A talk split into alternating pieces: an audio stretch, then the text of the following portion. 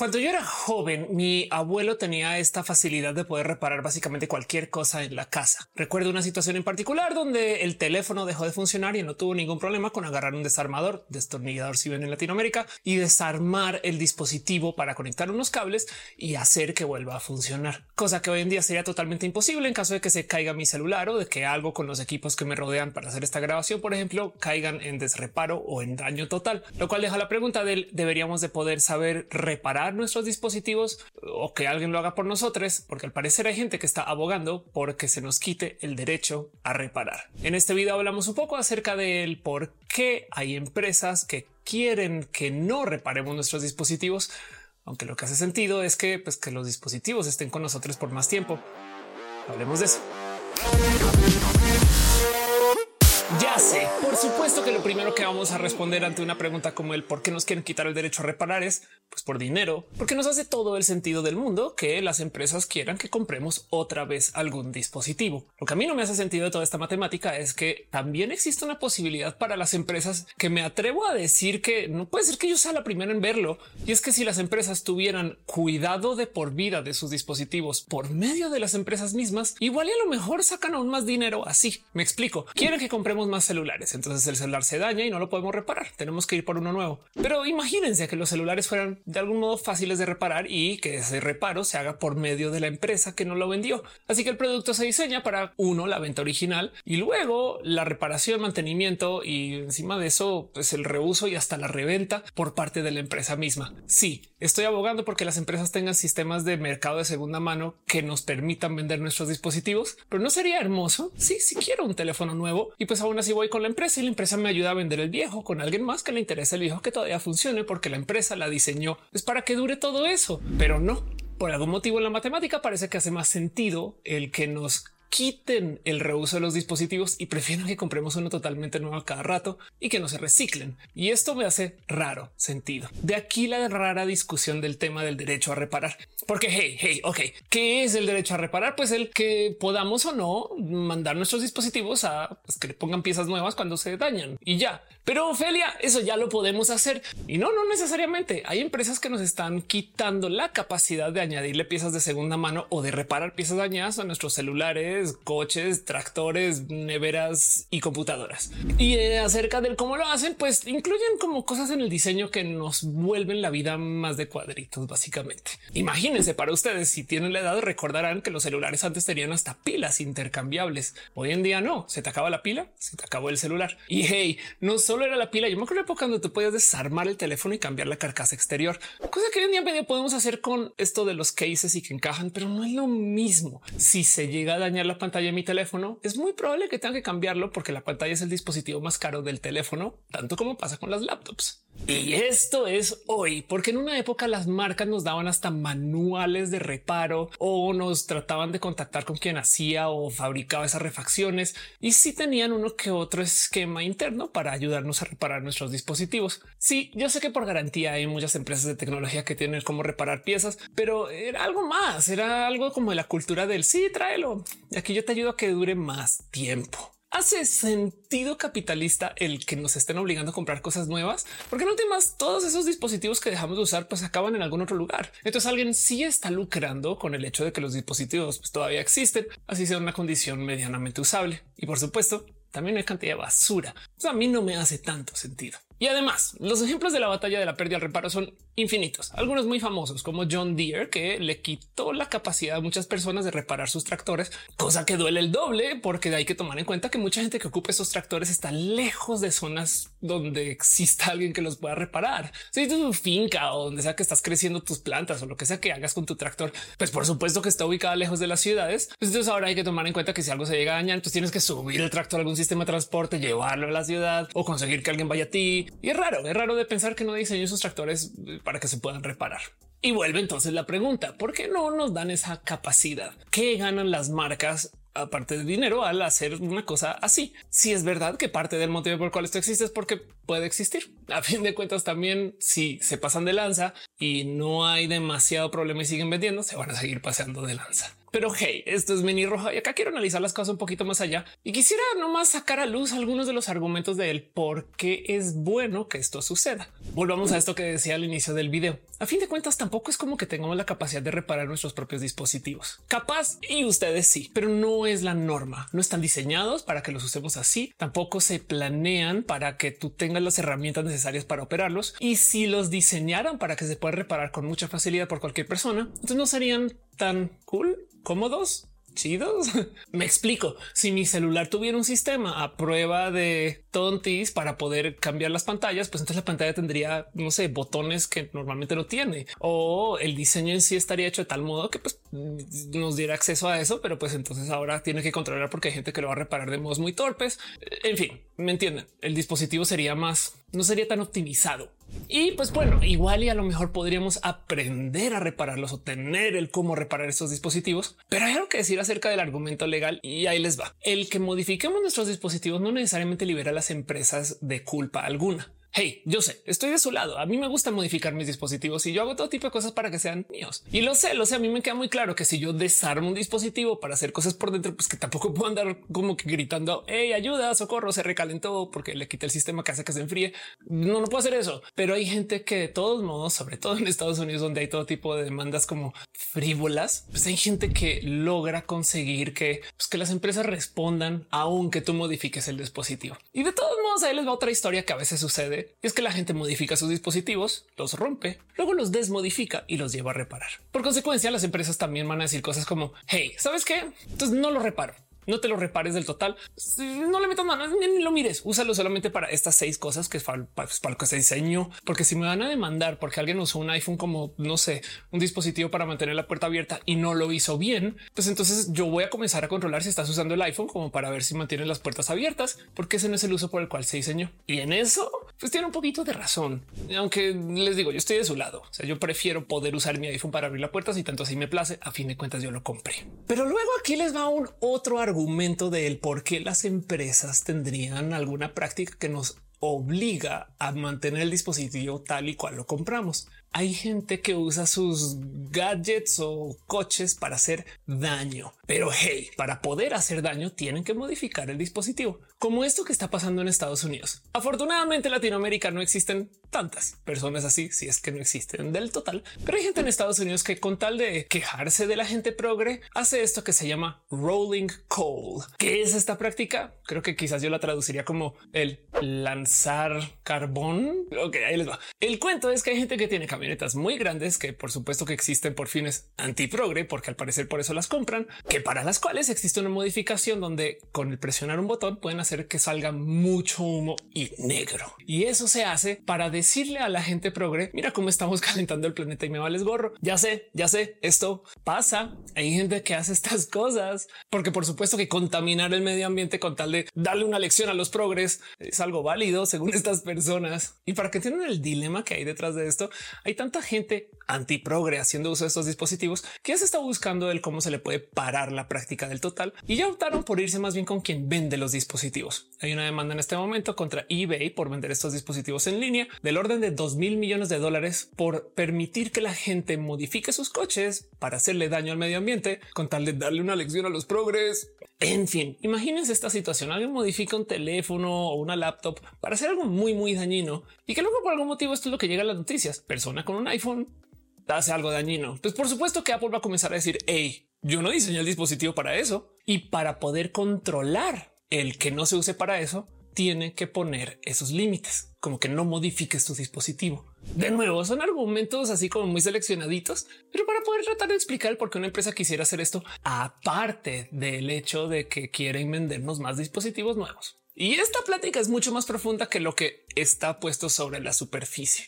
Una de las cosas que, por ejemplo, no se habla mucho es de cómo si las empresas nos van a quitar el derecho al reparo. Entonces yo creo que también podríamos desde nuestro lado comenzar a preguntar un bueno, pues para cuándo pones buenos centros de reparo. De hecho, una de las cosas que están platicando mucho ahorita acerca de este tipo de situaciones es que no solo es el poder reparar tu dispositivo, sino es el poder usarlo si no se compró vía un canal oficial. Aquí en México, una marca de celulares comenzó a avisar que si tú compraste tu teléfono en un mercado gris, o sea que si lo compraste en una tienda no de la marca, pues entonces que tus teléfonos dejarán de funcionar. Para lo cual la primera pregunta es un, ah, bueno, pues entonces cuando va a venir la marca a poner su tienda oficial. Y segundo, ya lo compré, güey, déjamelo usar. Y es que eso es lo que nos trae a la pregunta más de fondo que sí me pertenece de lo que yo compro. Es muy impresionante cómo hemos normalizado una cantidad de cosas acerca de la pertenencia de nuestros dispositivos o de las cosas que reproducimos en ellos. Capaz si ustedes no lo recuerdan, pero en una época los DVDs tenían bloqueos por región. Ese famoso cuento de que vivimos en la región 4 viene de que los DVDs de Latinoamérica y de Australia funcionaban para ciertos lectores de DVDs. O sea, si tú comprabas un lector de DVD en Estados Unidos o en Canadá, ese no iría a funcionar en México con los discos que compras en México. Tenías que comprar discos hechos en Estados Unidos para Estados Unidos. Capaz si ustedes si recuerdan esto, no sabrán que los Blu-rays también tenían esos bloqueos por región. No más que las regiones cambiaron y ahora toda América estaba en la misma región, entonces como que no nos importó tanto. Pero capaz si alguien por ahí intentó poner su disco europeo en su Blu-ray estadounidense y no, no funcionó. Pero como sea, el punto es que este tipo de cosas nos parecen más o menos normales. Y si lo piensan, esto es un bloqueo totalmente artificial. Existe por fines de esto de los derechos negociados acerca de la música y la distribución en general y para proteger a ciertas empresas que pues no de cuentas ni nos vienen ni nos va porque compramos el DVD. Pero la realidad es que pues cualquier DVD puede reproducir cualquier disco de DVD, excepto los que estén bloqueados por región. Y miren, esto es no más la puntita del iceberg. Hay que hablar acerca de cómo las películas que compramos en línea a veces también están bloqueadas por región o a veces están bloqueadas a cómo se vaya negociando esto internamente según la empresa. El tema aquí es que si tú compras una película en línea de algún distribuidor y seis años después dices, ay, la quiero ver, es posible que ese distribuidor ya no la esté vendiendo y por consecuencia ahora la quitó del catálogo, aunque tú la compraste, lo cual quiere decir que si no la descargaste un disco duro y ojo, un disco duro que no esté conectado al Internet, entonces la película ya no existe y ya no la puedes bajar en una versión más, digamos, ligera de esta misma situación. Spotify muy famosamente quita canciones de cosas que pusiste por ahí en playlists porque renegocia licencias a medida que pasa el tiempo. Y en esencia dejan claro que cuando tú compras juegos en línea, y esto incluye Steam o la tienda de iTunes o cualquier cosa que compres por ahí en Google Play Store y demás, tú no estás comprando la película. Tú estás comprando una licencia para poder reproducir esa película en ciertos dispositivos. Tanto que hasta te pregunta, ¿quieres darle play aquí? Porque te quedan tres. Y de nuevo es el tema de derechos, a quién le pertenecen las cosas. No sé si sabían que, por ejemplo, los CDs tienen una licencia específica para escuchar esa música en ciertos dispositivos. Yo sé y es posible que muchos de ustedes lo hayan hecho, pero por supuesto que tú no puedes poner un CD para distribuir música. Entiéndase, tú no puedes hacer una fiesta con un CD tuyo porque técnicamente esa fiesta le está poniendo la música a muchas personas que no pagaron la canción y entonces, pues ni modo, lo siento, paga tu licencia, que esa licencia es para ti, no para 100 personas. Y lo hemos hecho mucho aquí en Latinoamérica, pero por ejemplo en España había una época donde la gente que protegía los derechos de autores en temas de lo musical iban a bodas con una grabadora para escuchar si alguien estaba reproduciendo una canción y no estaba pagando sus derechos de reproducción. Pero que esa canción que yo la pagué porque yo compré el disco, no compraste una licencia de algo que está en el disco, pero no es tu canción, ni mucho menos para reproducir. Pues lo mismo con el hardware. ¿Es mi laptop mi laptop? Esto es bien complejo de decir. Por supuesto que la mitad del problema es que nosotros vemos nuestros dispositivos físicos como una compra física y si hace todo el sentido. Si lo es de una tienda de un dinero, me volvieron un dispositivo físico y ahora lo ocupo. Pero el tema es que hay una cantidad de dispositivos que vamos a ocupar por mucho tiempo, aunque el dispositivo cambie. ¿Qué quieres decir con eso, Ophelia? Deja de cantiflinear. Pues que si ustedes tienen un celular y digamos que lo pierden por algún motivo, esperemos que no pase, pero sucedió. Ahora tienen que ir a comprar uno nuevo. Y cuando su celular ya esté viejito y sientan que pues sigue la vida, van a comprar otro de todos modos. Lo cual deja la pregunta si nuestros dispositivos son realmente una compra de dispositivo o una renta que estamos pagando como si fuera el supermercado, que de paso también aplica. Cualquier compra que ustedes hagan mensual, anual o bianualmente, en esencia, es una compra por suscripción, no más que estamos tomándonos el tiempo de pensar que estas cosas son compras específicas, pero no podríamos vivir sin el dispositivo. Ya entonces acá es donde hace mucho sentido hacernos un cálculo de bueno, pues yo estoy pagando tanto en celulares cada 10 años, bien que podría pagar una suscripción que me anualice eso y siempre me mantenga con el último celular. Pero ahora que estoy pagando una suscripción, entonces, pues qué hago con los dispositivos usados? Pues nada, la suscripción a lo mejor me cubre que yo los vaya cambiando, me da que se van poniendo malitos o que yo misma los dañe. Y así es como lo ven muchas marcas. Sí, yo sé que es un coche, pero es posible que tengas ese coche por 10 años. Entonces lo ven más como una suscripción de lo que sea que vale la mensualidad de la vida, que es un cálculo que por favor no hagan nunca. De verdad, nunca se sienten a hacer el cálculo de cuánto están pagando cada mes para vivir y existir, porque te das cuenta que la vida es por suscripción es horrible. No lo hagan, no lo hagan.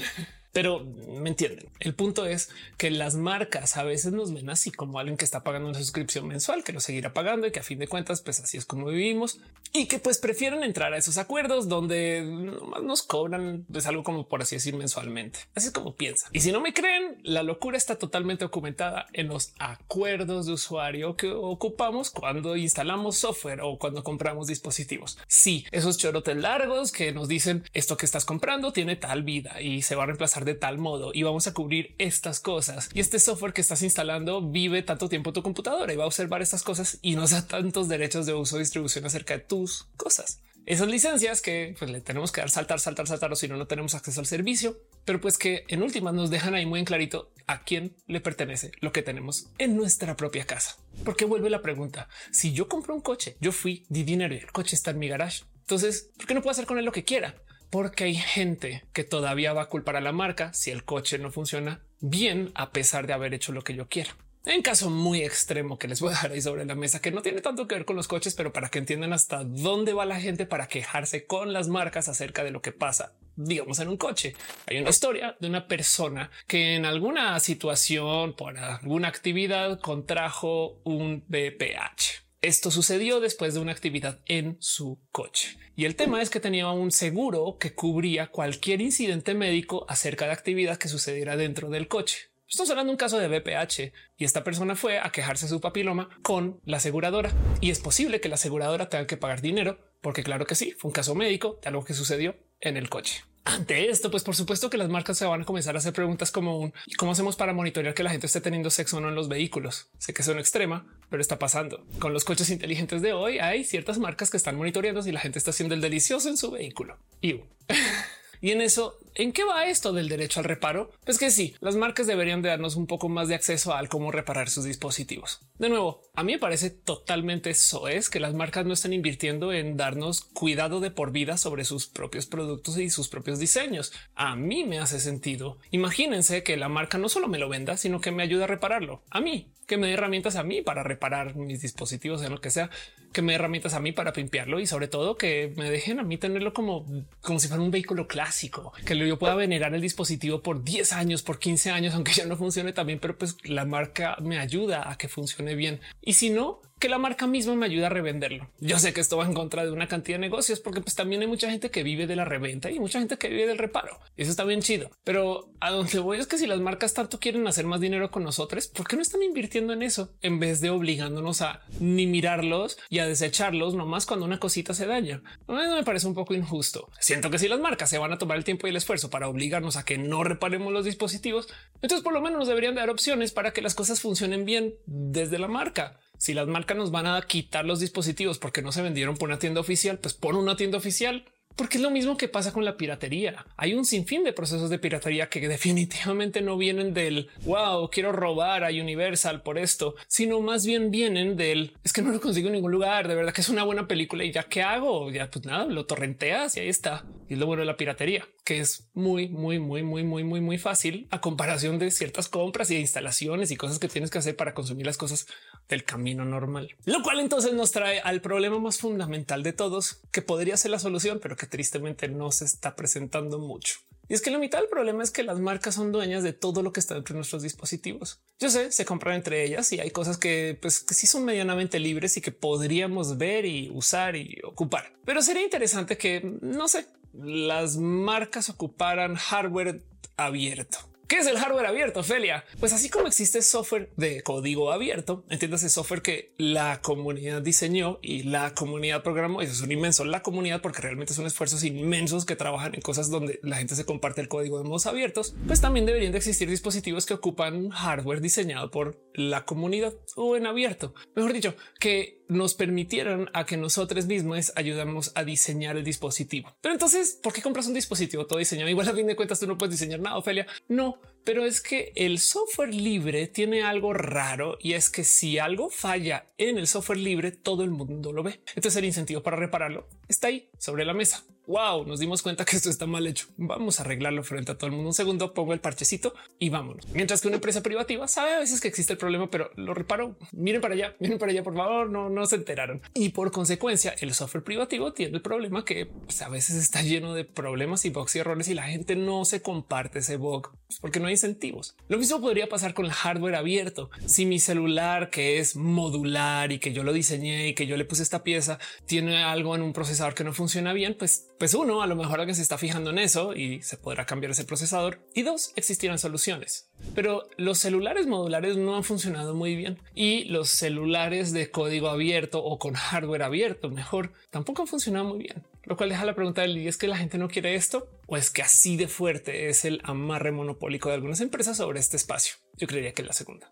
Ahora, de nuevo, pensemos como una marca. Parte del motivo por el cual esto sucede es porque al tener control de todo, pues entonces diseñan todo de modos muy efectivos y eficientes. Entonces los teléfonos que no son ni de código abierto ni de software abierto, pues eh, son más cool o chidos eficientes, no sé, todo está organizado para que funcione de un modo en específico. Y por eso es que se ponen celosos y celosas de que las cosas no se estén usando como lo planearon. Hey, ahí les va otra cosa que podrían hacer las marcas. Grandes sistemas de reciclaje. Bien que si nos van a obligar a tirar nuestros dispositivos después de un año de uso, pues hey, recíbemelo, recíbemelo, recícleme metal tú y dame un poquito de dinero por eso también, ¿no? Porque ese teléfono todavía tiene vida que tú vas a ocupar para revenderlo otra vez porque le sacan las piezas, derriten los metales y vuelven a fabricar algo y pues hicieron dinero con eso, pero ese dinero es mi dispositivo que yo tenía ahí, en que yo podría por mi lado en mi casa sacar todo el metal de mi teléfono. No lo voy a hacer, pero tú sí, porque eres una empresa y tienes dinero para eso. Pero eso tampoco está. Entonces ni picha ni cacha ni deja batear. Nos obligan a comprar dispositivos y luego a tirarlos para comprarlos otra vez. Y creo que eso no puede ser muy sostenible. ¿Cuántas generaciones creen ustedes que van a poder aguantar este trote de comprar dispositivos nomás para tirarlos tantito después? Dispositivos que bien que le pueden funcionar a muchas otras personas a lo largo del camino de la vida del dispositivo. Si no fuera que un resistor se quemó o que una LED ya no conecta o que un cable está medianamente torcido y no tenemos herramientas para reparar eso tampoco porque nos quitan la capacidad de nuestras herramientas. Por eso es que hay tanta gente activista que está enfocada en pedir el derecho a reparar y ojalá funcione porque además reparar es una gran industria y yo creo que es parte de nuestra vida. Vivimos en Latinoamérica y por supuesto que aquí el reparar es un poquito más de naturaleza secundaria para nosotros. También tenemos muy anotado que las cosas tienen que durar más de lo que pues, para lo que se diseñó. No todo el mundo lo sé, pero me entienden. Quizás en el primer mundo existe más esta mentalidad del sí, lo desecho y muy por lo próximo, pero aquí en Latinoamérica lo que desechan allá es lo que se consume acá. Entonces, por lo menos para acá, o sea, también bien que podrían darnos a nosotros las herramientas para reparar y allá que consume si quieren. Pero bueno, el caso me entienden. Les dejo usted la pregunta si han reparado algo últimamente han modificado algún dispositivo, les encantaría darle vida a sus dispositivos viejos. Cada vez se van haciendo más complejos los dispositivos y cada vez se vuelven más difíciles repararlos y darles mantenimiento. Hay algo ahí de cómo igual guardarlos en un cajón tampoco les va a extender la vida. Si ustedes tienen consolas de videojuegos guardadas por ahí, como yo, pues por supuesto que saben que estas cosas tienen tanto tiempo porque están hechas de metal y líquidos y tienen pues, problemas con el cómo se ensamblaron y por muy buena intencionada que sea la construcción, se van a dañar no más por el polvo, pero aún así, qué hermoso sería que nos dejaran revivirlas. Qué hermoso sería que pensaran que sus productos deberían de vivir 100 años y aquí les va desde la empresa el kit para revivir tu dispositivo viejo, que yo creo que eso hasta fidelizaría más. Quien compró un Nintendo y Super Nintendo en su época, creo que le interesaría más revivir su viejo Nintendo y Super Nintendo. Si es que todavía lo tiene, que comprar un Nintendo Mini, aunque es muy tierno y muy cuchi, muy divertido. Pero pues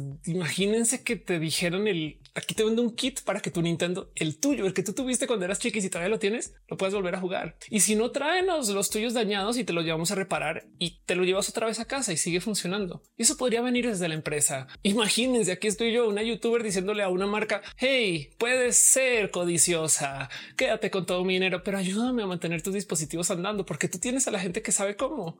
Y si no, déjame que yo lo haga o alguien. Y eso es lo que me da rabia. Pero bueno, el derecho a reparo es un tema inmenso y la verdad es que este canal no lo ha cubierto mucho. Quería hablarlo, pero hablarlo desde otro ángulo. La verdad es que una de las cosas que me gusta hacer a mí aquí es analizar el por qué las cosas pasan, no necesariamente juzgar el por qué pasan. Y miren, yo sé que bien que puedo entrar en este como quejoteo boomer millennial de generación centennial de que las cosas ya no son como lo eran antes, pero no quiero. Más bien me tomé 10 segundos para ver el por qué las empresas harían esto y tienen algunos puntos a su favor.